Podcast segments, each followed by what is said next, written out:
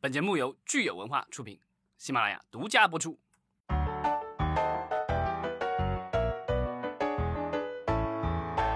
欢迎大家收听新一期的《影视观察》，我是老张。Hello，大家好，我是石溪。呃，上期节目呢，在结尾的时候，其实老张说了一个，其实现在我们看这个美国的影视市场和中国的这个市场呢，呃，是其实是走的两条路。美国那边呢，就是一个高度的市场化，然后我们之前很多节目也在说，就是各种大乱斗嘛，然后很多之前的这个规则被打破，然后新的规则被建立。那中国这边呢，其实我们最近看到的呢，就是放眼 看去，全是这个政策重拳出击哈。重拳打死老师傅这种感觉，呃，对，所以今天我们呢，其实呢，呃，也是十一之前的最后一次录音，我们呢也是从这个美国市场和呃中国市场两方面来聊一聊，然后看看呢，呃，这两个市场最近都有哪些值得关注的新闻和消息。对我们这个上周呢是中秋节，然后呢，所以我们可以先看看我们的中秋档的票房啊，这片好像这个标题跟之前都是类似的。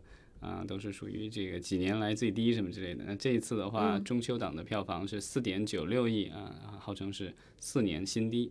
对，所以其实前几年的时候，我们就说中秋档可能也并不是一个特别电影院会大热的一个档期，但是今年其实有一点不同，是因为呃，其实很多人都选择就是待在当地，待在本地，对吧？就是可可能一线城市，对，就待在本省。呃，很多一线城市呢，也都特地就是发出了不能，比如说离京啊，不能离沪这样的一些，都有这样的一些政策。呃，所以我们看说今年的本本来对中秋档呢还是小有期待的，但最后这个数据出来呢，可能仍是不能。呃，仍旧呢不能不能让大家特别满意，所以现在呢，也许我们只能就是期待马上要到来的这个十一档了。对，然后这一次的这个数据，咱们可以说一下，就总根据这个灯塔的这个啊报告啊，总人次的话是一三一八点三一千多万人次，然后总场次的话是一百二十三点五一万场。啊，票房的前三名啊，前两名是新片，一个是《风暴》这国产的啊灾难片，这一次嗯。算是成绩不错了，二点一二亿。然后另外是关于我妈的一切，一部啊赵天宇导演的呃温情的呃剧情片吧，对，是这个关关于亲情的电影，啊，七千一百六十一点五万，然后是啊一部老片那个，这个是进口片了，啊，失控玩家五千两百五十六点四万，对，呃，风暴其实也算是说给了大家一个小小的惊喜吧，呃，但是这样的一部国产灾难片呢，如果放在往年的话，哈，呃，就是其实它算是一个中部内容，它远远不能算是头部内容。然后到今年呢，呃，能够拿到这个档期的第一名，呃，也可以说是既让人惊喜，又让人跌破眼镜。但是对于朱一龙的首部大荧幕作品来说，嗯我觉得是旗开得胜了。是的，呃，我们至少能说明朱一龙这个演员的艺德还是可以的。嗯，能在这么敏感的一个时期，然后能够有这个大荧幕的作品上映，能不能说就是，呃，朱一龙这个呃安全系数非常高，以后我们可能在影视节目当中可以这个我觉得更多的看到他。话不能说的那么满，对吧？呃 所以呢，我觉得以后也许我们的这个影视作品，我不知道是不是也会去买买保险，对吧？保一保，我不知道保险公司保不保这个，这个易德，天天有不测风云的这种事情。没错，嗯呃，然后我们既然说到中秋档，就顺便来呃先前瞻一下国庆档吧。其实国庆档的这些影片呢，我们上几期节目也都有提到哈，也无非就是大家最期待的《长津湖》以及《我的我的父辈》，目前看起来是呃就是绝对不会再撤档了啊，而且是就万事瞩目的。对这届这一次的这个十一档，我觉得基本上那些对于这个公司啊或者演员来说，很多都是这个所谓的好事成双啊，对吧？因为这个我们看吴京同时出现在《长津湖》和我的我的父辈里面，嗯，《长津湖》是九月三十号，提前一天上映。之前我们说是十一，现在提前一天，为了抢占这个市场吧。然后我和我的父辈也是九月三十号，现在都提前一天了。对，另外一个好事成双的是这个公司，就是光线呢，它有两部片子上映啊，一个是《五个扑水的少年》，之前我们在立项的时候聊过，这个根据日本的，算是也也算比较经典的一个日本电影改编的，嗯，然后讲的是五个这个少年成为了 花样游泳，嗯，花样男子游泳队哈。对，成立了一个花样男子游泳队。然后啊，另外一个是根据呃小说改编的《十年一品温如言》，这个我们在立项的时候也聊到过。这个我觉得光线还是走他啊一贯的路线，就是嗯打青春牌，打这个励志爱情。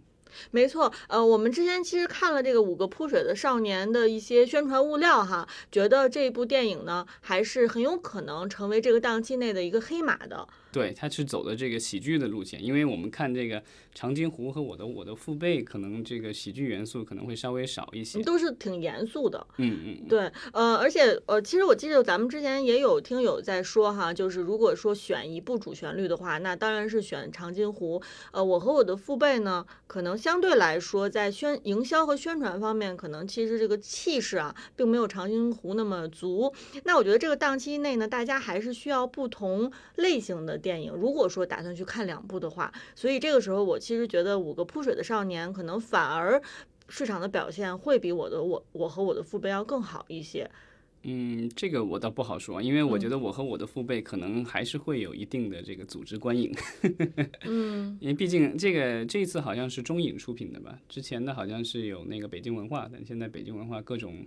ST，啊、对，就就各种各种不利的新闻吧。然后这一嗯次的这个，我记得好像这个是中影出品的，然后所以你呃觉得就是说白了会有很多赠票、免费票是吗？对，而且是这个买一张票看四部电影，对吧？但是我觉得这种形式其实可能看多了，大家也会有一点儿那个吧，就是也会有至少一点觉得。从前两部来嗯说，我和我的祖国，我和那个叫什么？我的家乡，对啊，那都表现都还挺不错的，所以我觉得这一部的话，我觉得可能也不会太差，就大家已经习惯了这种拼盘式的，而且这这种电影确实是。啊，因为它就极力宣传这个所谓的这个爱国主义情怀嘛，所以嗯我觉得就是组这种啊、组织观影，不管是自发的还是说嗯是这种就是单位组织的，这个都嗯会有。嗯，那看起来就是咱俩的这个意见好像一个是在这个压住五个扑水的少年哈，一个压住我的我和我的父辈，那咱们就只能等这个十一档回来再见分晓了。对，而且我觉得长津湖可能不就上次我们聊的，这肯定在国外的话，这肯定就是限制级了，所以嗯我觉得就是可能不是很适合特别小的小孩儿观影。但是有这种我和我的父辈这种，我觉得可应该问题不会太大。就是学校如果组织观影的话，肯定是会选择我和我的父辈的，对吧？对对对，嗯，对，这倒是一个 good point 哈。呃，那其实说完了这个呃真人电影呢，我们来看看还有这个动画电影哈。其中呢有一部也是它不是纯动画，它就是真人和动画相结合的。呃，其实也是受到大家的关注比较久了，因为也是撤档过，就是郑渊洁的《皮皮鲁与鲁西西之罐头小人儿》。郑渊洁的话，就是大家如果是成长于八十年代的话，嗯肯定不会对这位这个所谓的啊，当年叫童话大王，现在依然叫童话大王，对吧？然后在我看这些年最近几年的这个就是作者的这个中国的这个作者的版税的排行榜啊，他嗯依然是在名列前茅，哦，仍旧是畅销书是吧？对，一两千万这个。哦，对，而且这个网上一直传的那个段子，不就是他说这个当年为了存小读者的来信，然后在北京西城区还哪买了四套房，然后结果这个 这个信依然存着，房子也还在，但是那房子就很值钱了，是四套还是十套我忘了。没错，呃，所以其实我倒是挺好奇的哈，想看一看到底有多少家长会愿意带孩子去就是电影院看看《皮皮鲁与鲁西西》的故事。嗯，罐头小人这故事的话，在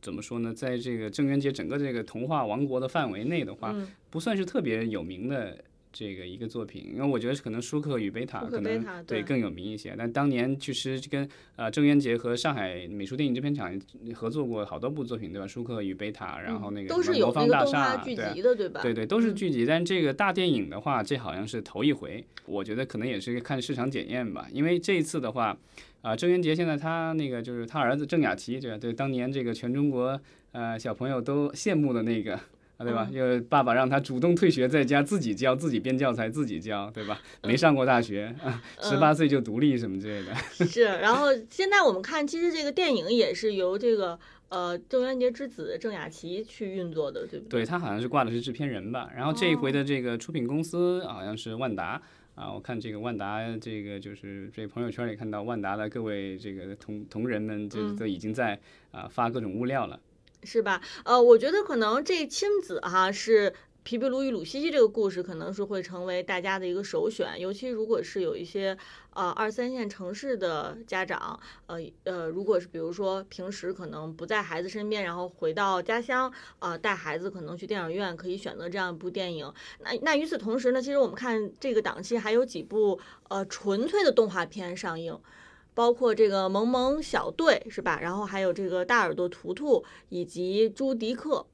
这些感觉好像都是之前有过一些剧集或什么之类的，所以呢都是什么之什么，然后有或者带个引号什么之类的，感觉好像都是系列化产品的这个。然后还有这个可能这个是呃原创的，这个叫之前咱们呃在立项的时候聊过的，就是拯救甜甜圈，这个好像是那个就是华师。呃，这个就是发起的一个作品。我记得好几年前我们聊立项的时候，我印象当中当时他们的几部作品里提提到过这个拯救甜甜圈动画的，这个是原创的，然后也是好莱坞班底啊制作的啊。这个导演据说是导演过《辛普森一家》啊，《怪物电力公司》啊，也算是在国外算是有一定知名度的这个就是动画导演。嗯啊，然后但是说实话啊，我看了一下这个物料，感觉不是很走心，好像也不是很接地气。尤其是甜甜圈这个东西，有可能有些人还要想一想什么是甜甜圈。对，好像是太有点洋洋泾浜那种感觉，是吧？但他这个日期选的是十月三号，可能就避开了这个前两天的这个，就是我觉得就是热血战场嘛。没错。然后我们看还有一部动画叫《老鹰抓小鸡》。嗯，对，反正就是我觉得啊，小孩们这个就是过节时候的选择其实挺多了。你既可以看这个红色电影，对吧？我和我的父辈也可以看这个皮皮鲁伊鲁西西，然后另外还有这好几部动画片可以选。所以我觉得小孩们的选择其实挺多的。但是大人们的话，我觉得基本上估计就只是在我提之前提到这个好事成双的那四部吧，对吧？嗯。哎，其实你刚才说到这个小孩的选择，我还想说特别有意思，就是咱们最近其实一直在讨论的是，现在孩子就是呃补课也不让补了，节假日 对吧？然后呃游戏也不让玩了啊，然后我们一会儿马上就要聊到连这个短视频也防沉迷了哈。就现在孩子是不是也有可能是在十一档的时候可以多选择几部电影，然后去电影院看看？那否则在家待着干什么呢？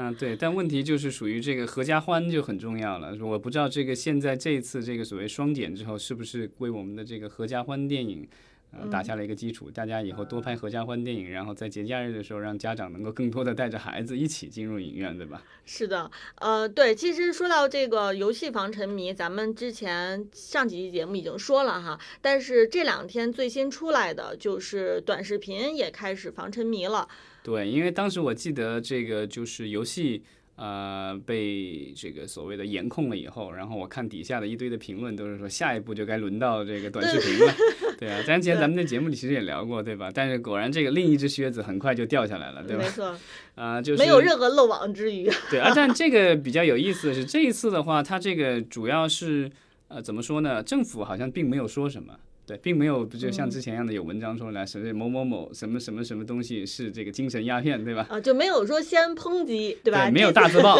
没有大字报。但是呢，这个就是抖音呢率先。呃，作为行业标兵，对吧？率先就主动提出来，这个投名状交上了，对吧？对。其实 一九年开始的话，就是已经有了，就是说我在这这一九年三月，然后说是这个根据网信办的指导，然后这个抖音旗下的这个抖音啊、快啊，包括跟它的竞争对手啊快手什么的这些短视频平台都有个青少年模式，然后那个模式下的话，每天不超过四十分钟，然后只。呃晚上十点到第二天早上六点之间不能够使用，这是原来的。但这一次其实就是升级了，因为原来那个估计我不知道是不是有太多的人想到办法绕过或者什么，因为其实游戏之前也是有过类似这样的这种，就是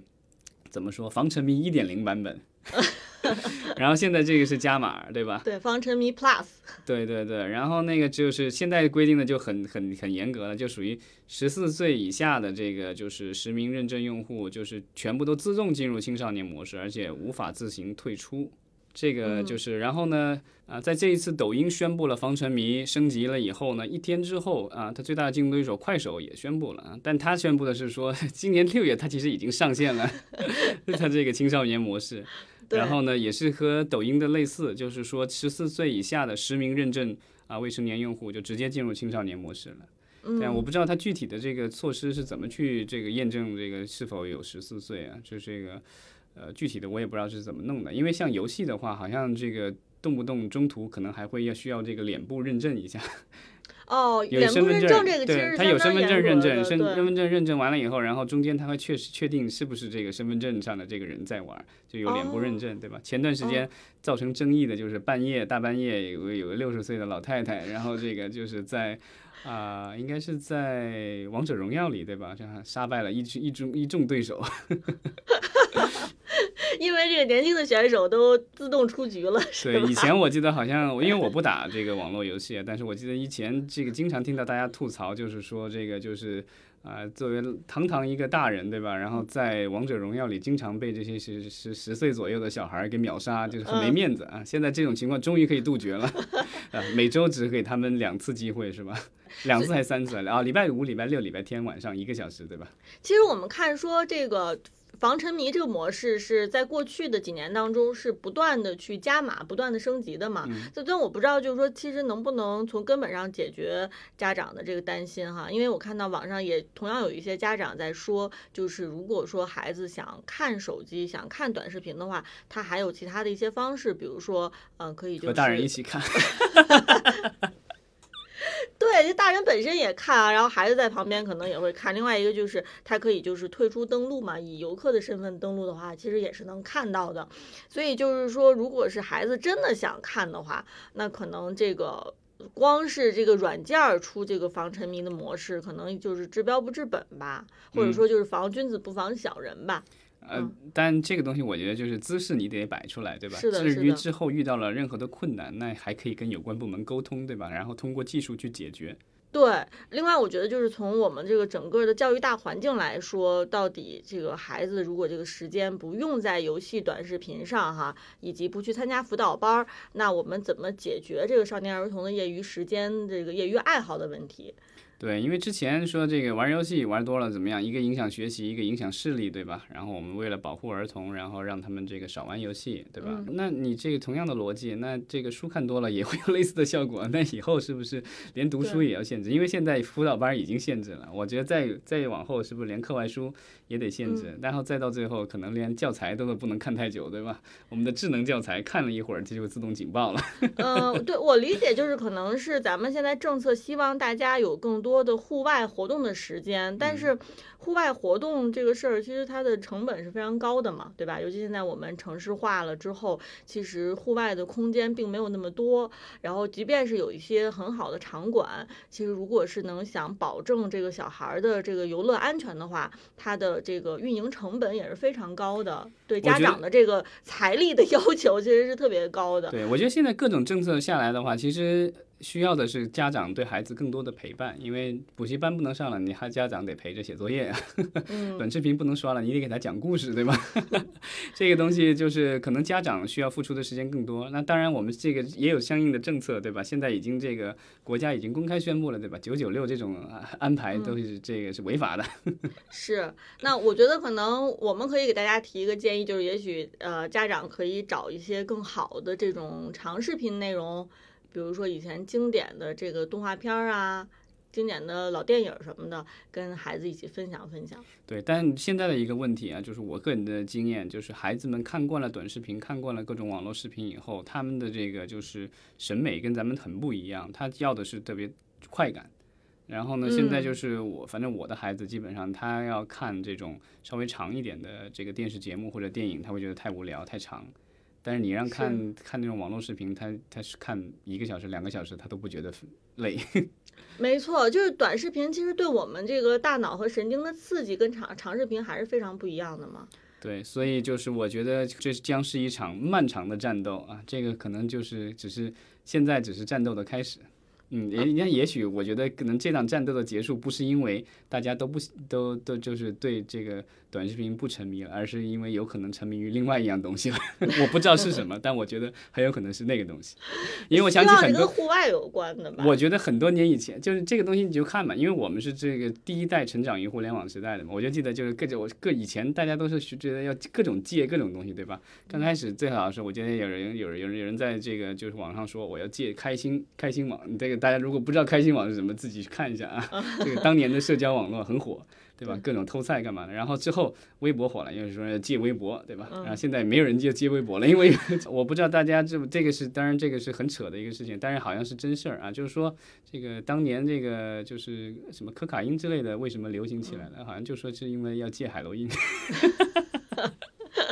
我忘了是这个，反正是两种毒品了，我忘了是嗯就是为了戒一种毒品，然后结果染上另外一种毒品，所以呢，我希望就是说咱们这个最好这种事情不要发生。嗯，我觉得咱们的听友如果是为人父母的话哈，也欢迎大家留言聊一聊你的这个育儿体验啊，育儿经验。嗯，然后呢，就是我们聊完了这个国内的这些以后呢，我们可以看一看，呃，在大洋彼岸最近发生的一些事情。嗯其实大洋彼岸呢，咱们上周呢是聊了这个。嗯北美的院线暑期档哈，呃，我觉得其实大家关注大洋彼岸呢，一个是关注他们的一些电影票房，一些比较火爆的电影，一些这个电影节，呃，还有呢就是大家特别关心美国那边的一些奖项的颁布哈，呃、嗯。比如说像每年这个奥斯卡呀、艾美奖啊、AFI 的这个颁奖啊，总是就是会引起大家的一些兴趣，还有金球奖这些哈，嗯。呃，大家其实还都是会非常关注的，因为我觉得这些奖项虽然说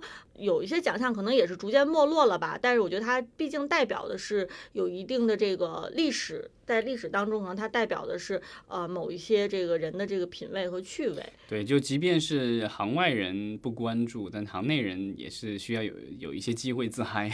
没错，呃，像今天呢，我们可能来看一看，就是刚刚颁布的这个艾美奖。对，其实也就是上个周末了。对，呃，艾美奖里面其实这个名单里面哈，其实还是有一些剧是咱们国内其实曾经也是刷爆朋友圈，然后也是被大家呃非常叫好的一些剧。这一次艾美奖的最大的一个特色，其实就是呃，怎么说，流媒体的这个彻底的翻身做主人了。嗯，怎么讲呢？对，因为好像这是第一次在艾美奖上，就是这个三大奖项了。这三大奖项就是呃剧情类的这个最佳剧集。最佳剧集，对吧？然后呢，喜剧类的这个最佳喜剧类剧集，然后还有就是最佳限定、剧选定选集剧，这个这三大奖项，对吧？就是相当于电影里的最佳电影，对吧？这这其嗯实就是因为艾美奖是因为给电视剧的，还有电视节目的，所以呢，它这个分的稍微细一点。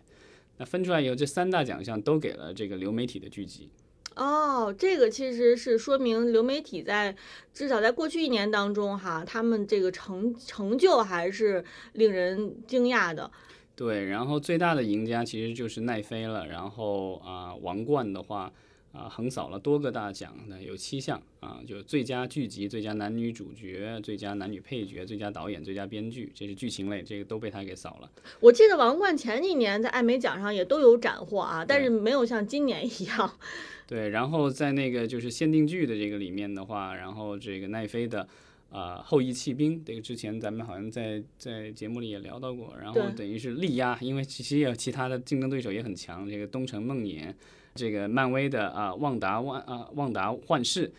最后是后羿弃兵是胜出了。对，后羿弃兵，我记得当时刚出来的时候，我周围真的有很多朋友推荐哈，对，啊而且是掀起了一股这个就是国际象棋热。是吧？哎，就回到我们刚才的话题，以后孩子可以多下棋，对吧？对，这个培养一下数学思维。对，但问题就在于，就是孩子要学了下棋，肯定回家以后要跟这个家长要对弈，这个这样的话家长得跟上，对吧？我觉得就是如果将来大家呃补习的话，就是都不习学科类都不补了，对吧？然后都补才艺类，那这家长也得充实起来，不然的话会被孩子瞧不起的，这都不会的。没错，呃，这个《后羿弃兵》我自己本人还没看啊，老张看过了，所以咱们听友里面如果大家有看过的话，呃，也欢迎讨论。对，然后呃，就是剧情类的话是王冠啊、喜剧类的话就是这个剧集可能大家可能看过的相对少一点。其实这个是苹果的这个，就是苹果家的这个剧集，这是苹果哦第一次好像得艾美奖，是吧？啊，叫足球教练、哦 Ted Lasso。因为其实苹果是也出来了，基本上有两年的时间了吧？去年其实苹果就毫无斩获，对吧？